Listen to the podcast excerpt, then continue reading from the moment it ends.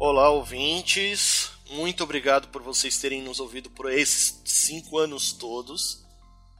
Hoje nós trazemos a continuação do conto que fazemos todo o episódio de aniversário, então espero que gostem.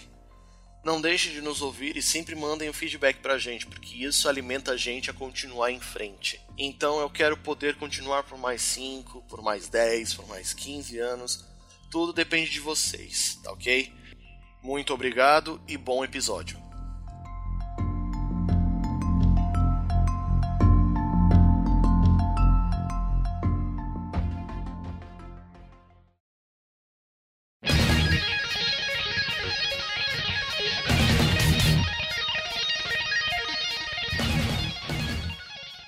Naquele momento negro, Seisui conseguira seu orbe. Cinco deles estavam reunidos e ressoavam.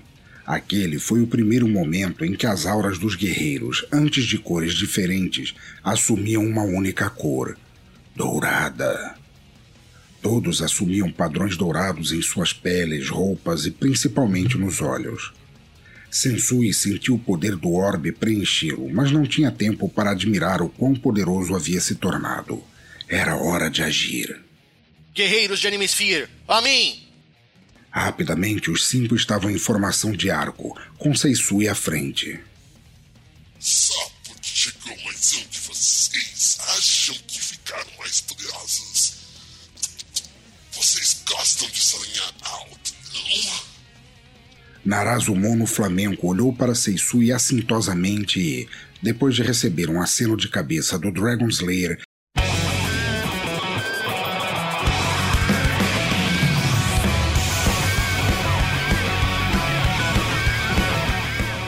praticou uma investida quase imperceptível em direção ao líder inseto. De tão veloz que foi e com um movimento simples. Flamenco Turbo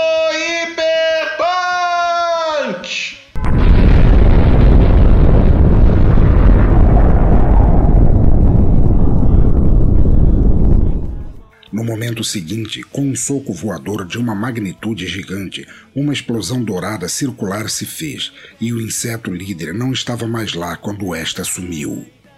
Narazumono o havia aniquilado num piscar de olhos e com um único golpe. Todos os insetos restantes olharam para os cinco com fúria em seus olhos multifacetados. O herói voltou para a formação anterior, mas agora Glenn tomava a frente. Pessoal, formação circular, agora! Logo, todos estavam de costas uns para os outros, preparando seus melhores golpes, que foram disparados tão logo os insetos entraram em suas linhas de fogo, formando uma coluna dourada que vaporizou os inimigos. De longe, Sandayama, Shu e Akihiro ouviam os estrondos causados pela batalha titânica e mantinham a calma a duras penas. Akihiro preparava-se para pilotar a Galactus tão logo fosse necessário. Voltando ao campo de batalha, os cinco lutavam incessantemente. Não eram centenas ou milhares, mas sim centenas de milhares de insetos. Eram fortes, determinados a não perder, mas cada um que entrava na zona de combate dos cinco sumia poucos segundos depois. Foi quando se fez um silêncio sepulcral. A névoa rubra ainda pairava no ar, mas os sons da batalha ficavam mais e mais distantes nos ouvidos dos que haviam ficado de fora da batalha. Os cinco se mantinham em formação, arfando com o esforço de manter a aura para não se contaminarem com a névoa. O silêncio os preocupava. Não era pelo fim da batalha, mas sim por haver alguma manobra escusa que os inimigos insetoides poderiam investir contra os guerreiros de Anime Sphere. Aquele silêncio era angustiante para quem estava de fora. Foi quando a névoa começou a se dissipar, os arredores começaram a ficar mais claros. Depois de uma hora, a névoa rubra havia sumido. Os três restantes, perto da Galactus, viam os cinco surgindo em formação, com suas auras douradas altas, e entendendo que não havia mais perigo, as desfizeram.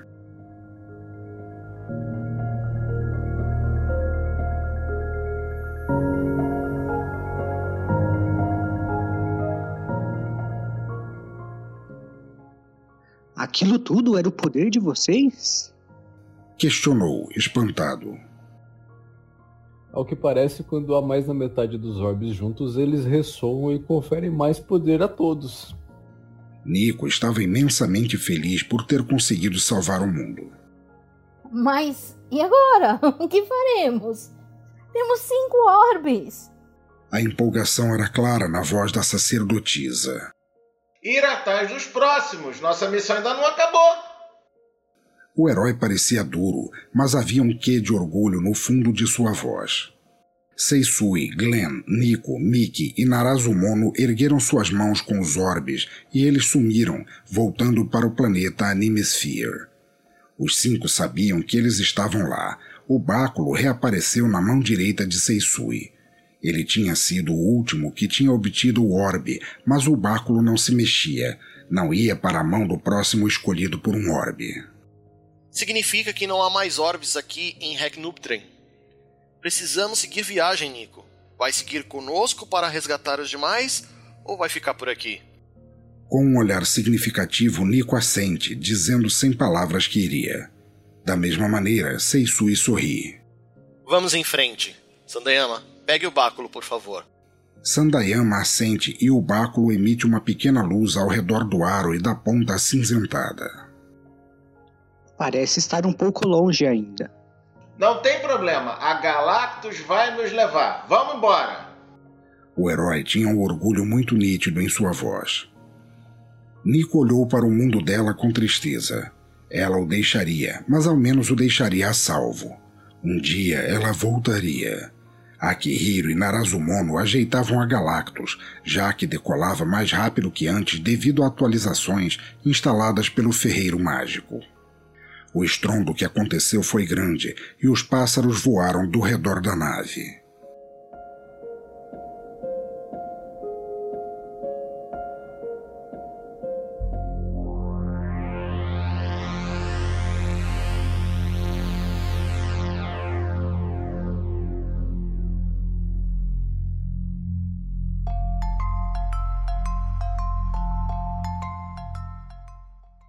Nubdran já não emitia mais a aura sombria e violenta de antes, e a nave saiu voando pela atmosfera daquele planeta, o deixando para trás rapidamente. Da mesma maneira que Mickey olhou para trás quando deixou o planeta feudal para trás, Nico fez o mesmo por seu mundo. Seguindo velozmente, a nave não via contratempos. Era uma viagem tranquila. Estrelas, planetas e outros seres celestes passavam pela janela da Galactus, como se aquilo fosse normal.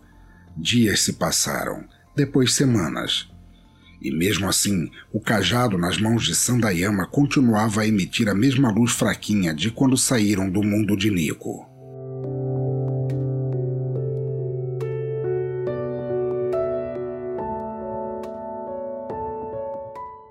As únicas alterações que ocorriam, de vez em quando, uma pequena curva que ele relatava a Narazumono ou a Akihiro, e a rota era corrigida.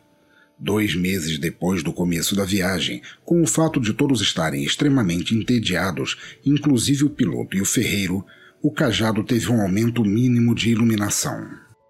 Esse lugar não chega nunca. Parecemos não chegar em lugar nenhum foi quando a luz aumentou de uma vez e deu uma guinada para a esquerda, fazendo Sandayama sair correndo para o cockpit diretamente. O mundo ao qual eles se dirigiam era escuro, com tons de vermelho e um calafrio perpassou a coluna de todos, pensando que era a mesma coisa do mundo de Nico. Ledo engano, mas não os culpe, ouvinte. Logo, a Galactus começou a descer, atravessando a atmosfera deste, deixando a barriga da Galactus incandescente por alguns segundos, e logo pousou. A Terra era negra, as árvores mais negras ainda. Parecia um planeta humano normal, porém havia magia naquela atmosfera. Magia negra e bem forte.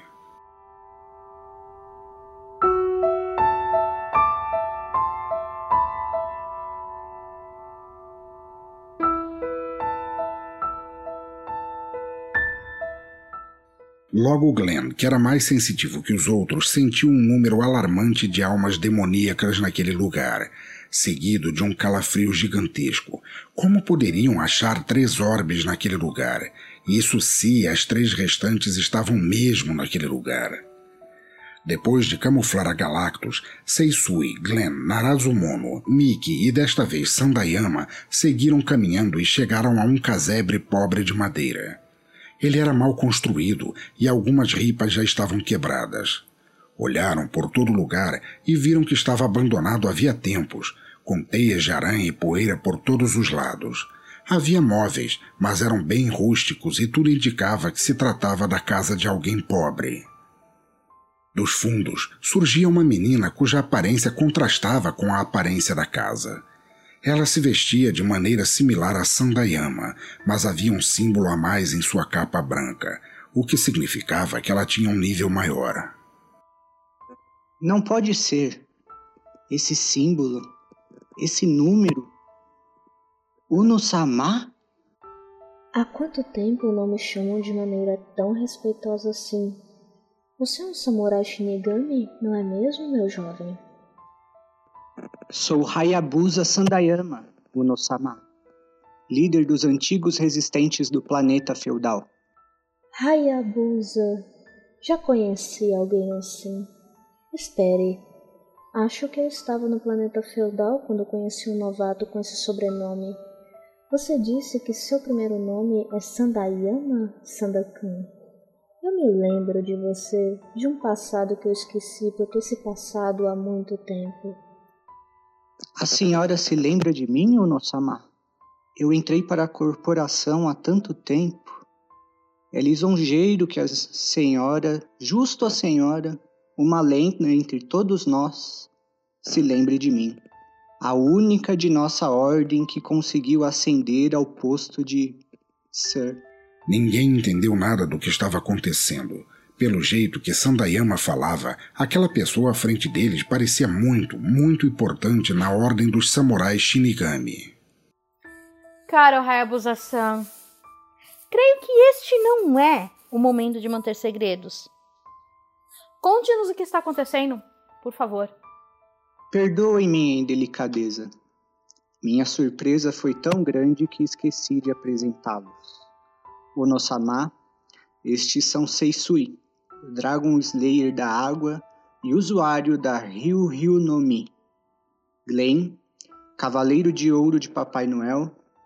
Miki, sacerdotisa de Etalsnart e Narazumono Flamenco, grande herói.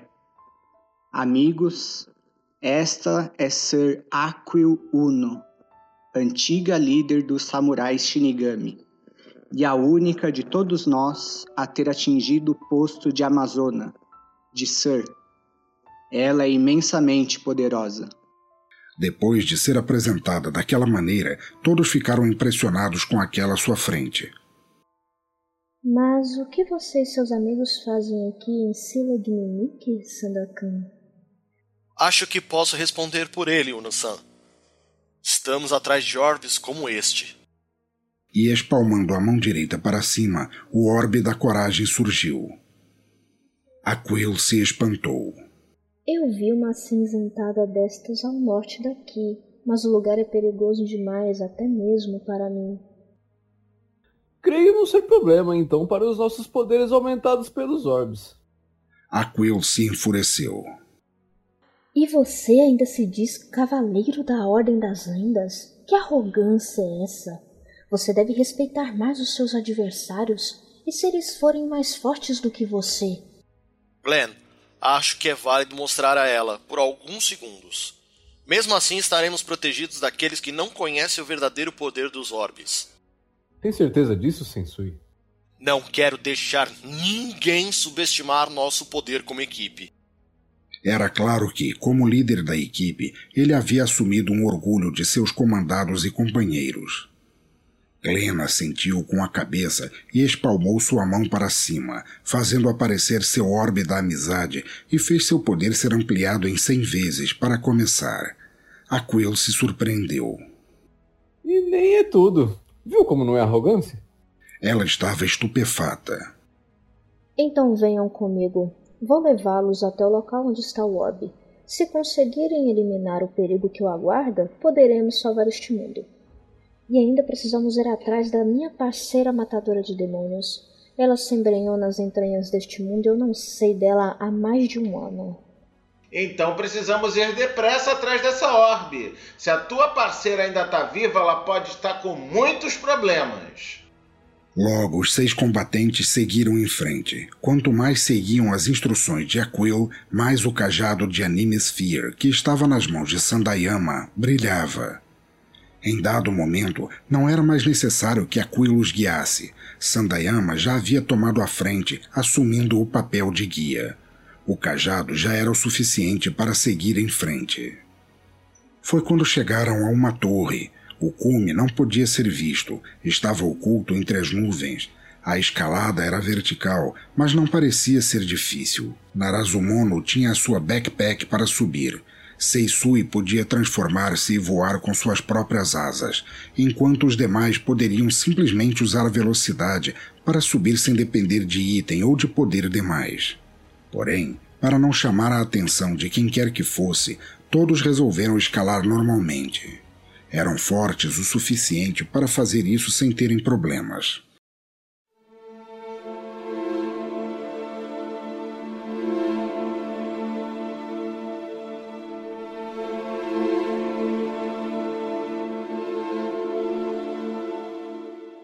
A escalada se tornava cada vez mais difícil conforme a altura ia aumentando.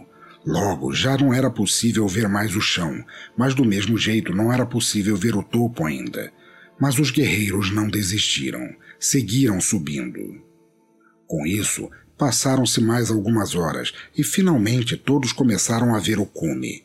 E ainda parecia ser longe, em um esforço físico, todos começaram a correr na vertical, impulsionando suas pernas com seus poderes, assumindo estarem longe o suficiente do chão para não chamar a atenção. Foi quando chegaram à parte de baixo de uma cúpula ovalada, branca, com detalhes em dourado. A única construção branca em todo aquele lugar avermelhado que eles haviam encontrado. A Quill estava estupefata ela conhecia onde ficava a torre, mas nunca a tinha subido. O lugar mostrava uma beleza ainda não vista daquele mundo, uma parte que ficava abaixo das nuvens mais altas e acima das nuvens mais baixas. Ocorria um magnífico pôr do sol. O báculo nas mãos de Sandayama agora brilhava intensamente. Havia uma escadaria em espiral nos fundos, a qual o samurai Shinigami subiu automaticamente. No alto havia um altar em mármore branco com uma almofada dourada em cima dele, e em cima da almofada o orbe acinzentado da sabedoria.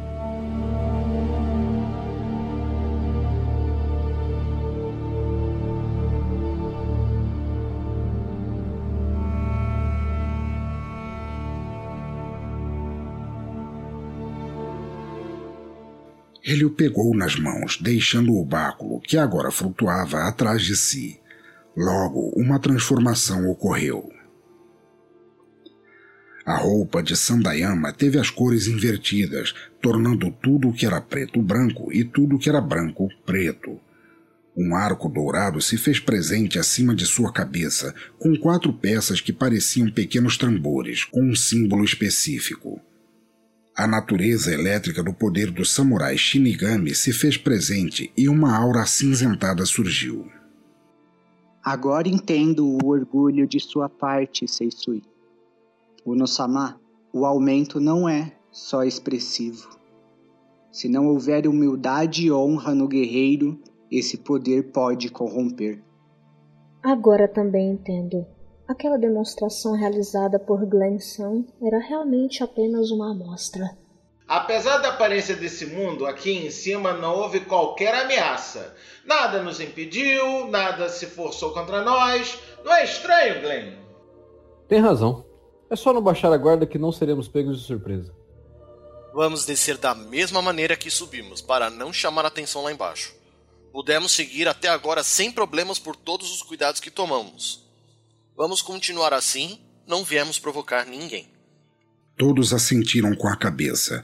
Era melhor mesmo não provocar. Desceram lentamente, do mesmo jeito que subiram, e mais algumas horas fizeram com que eles chegassem ao solo. Aquil sentiu uma energia familiar, mas ainda estava muito longe. A samurai Shinigami acenou com a cabeça e pediu que eles a acompanhassem. E no momento que ela deu seu primeiro passo, o báculo saiu voando da mão direita de Sendayama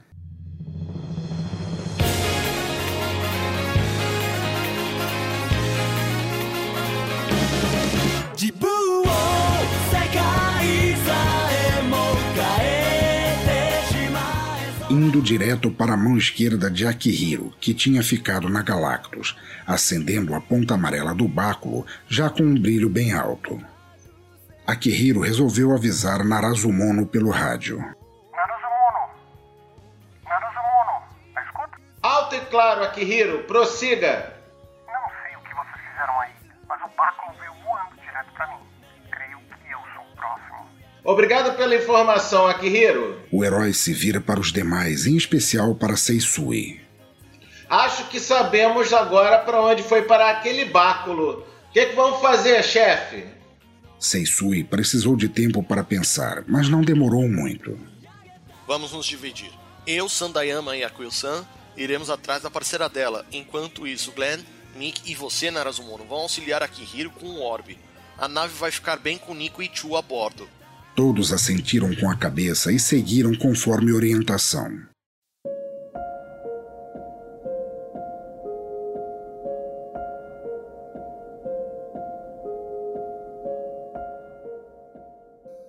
Quill voltou a liderar, pois ela conhecia muito bem a energia da parceira.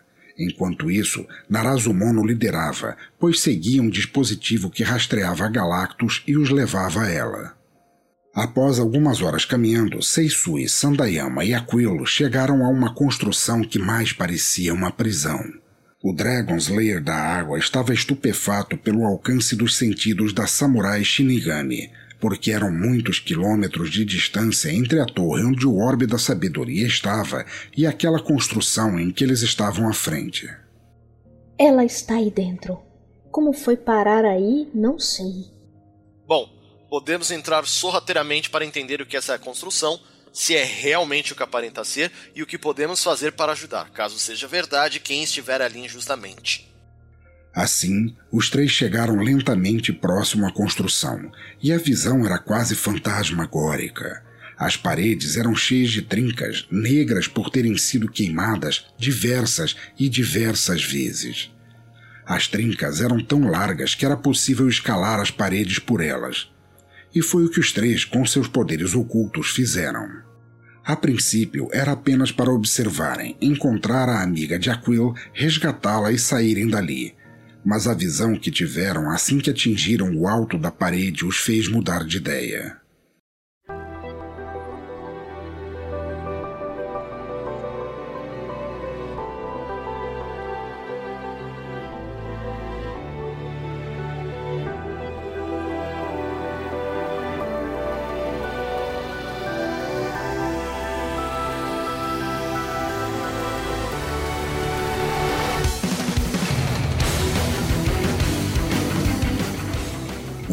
Batalha de proporções gigantescas, diversos seres imundos que comiam uns aos outros a fim de se tornarem mais fortes, mas que eram cortados por uma única lutadora, que brandia sua katana mais rápido do que qualquer coisa que Seisui havia visto.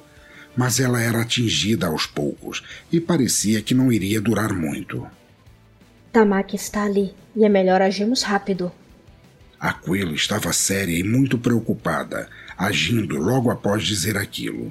Sandayama, repete o que eu fizer agora. Você também foi escolhido por um orbe e poderá usar o poder dele. Por enquanto, ele aumentará apenas os nossos poderes. Assim que tivermos em maior número, eles aumentarão os poderes da equipe.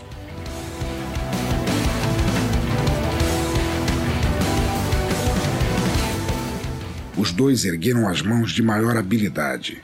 Seisui à direita e Sandayama à esquerda, e seus orbes surgiram, o da coragem e o da sabedoria. Aumentaram seus poderes, assumiram suas novas características. Seisui com a aparência híbrida entre dragão e humano, enquanto Sandayama, envolto em raios, assumia uma figura mitológica. Aquilo chegou primeiro a Tamaki.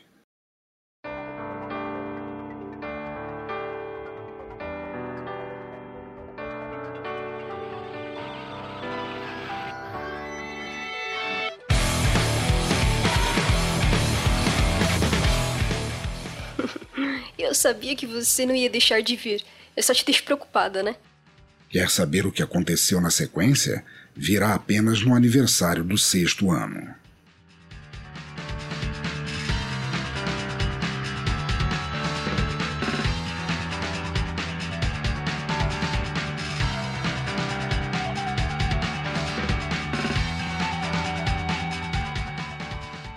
E aí, pessoal, curtiram o episódio? Espero que sim. Não deixe de comentar, isso é muito importante pra gente. Então, a partir do momento que vocês ouvirem esse episódio, peço por favor comentem. Então, agradeço a todos os que ouviram até aqui, um grande abraço e até o próximo episódio.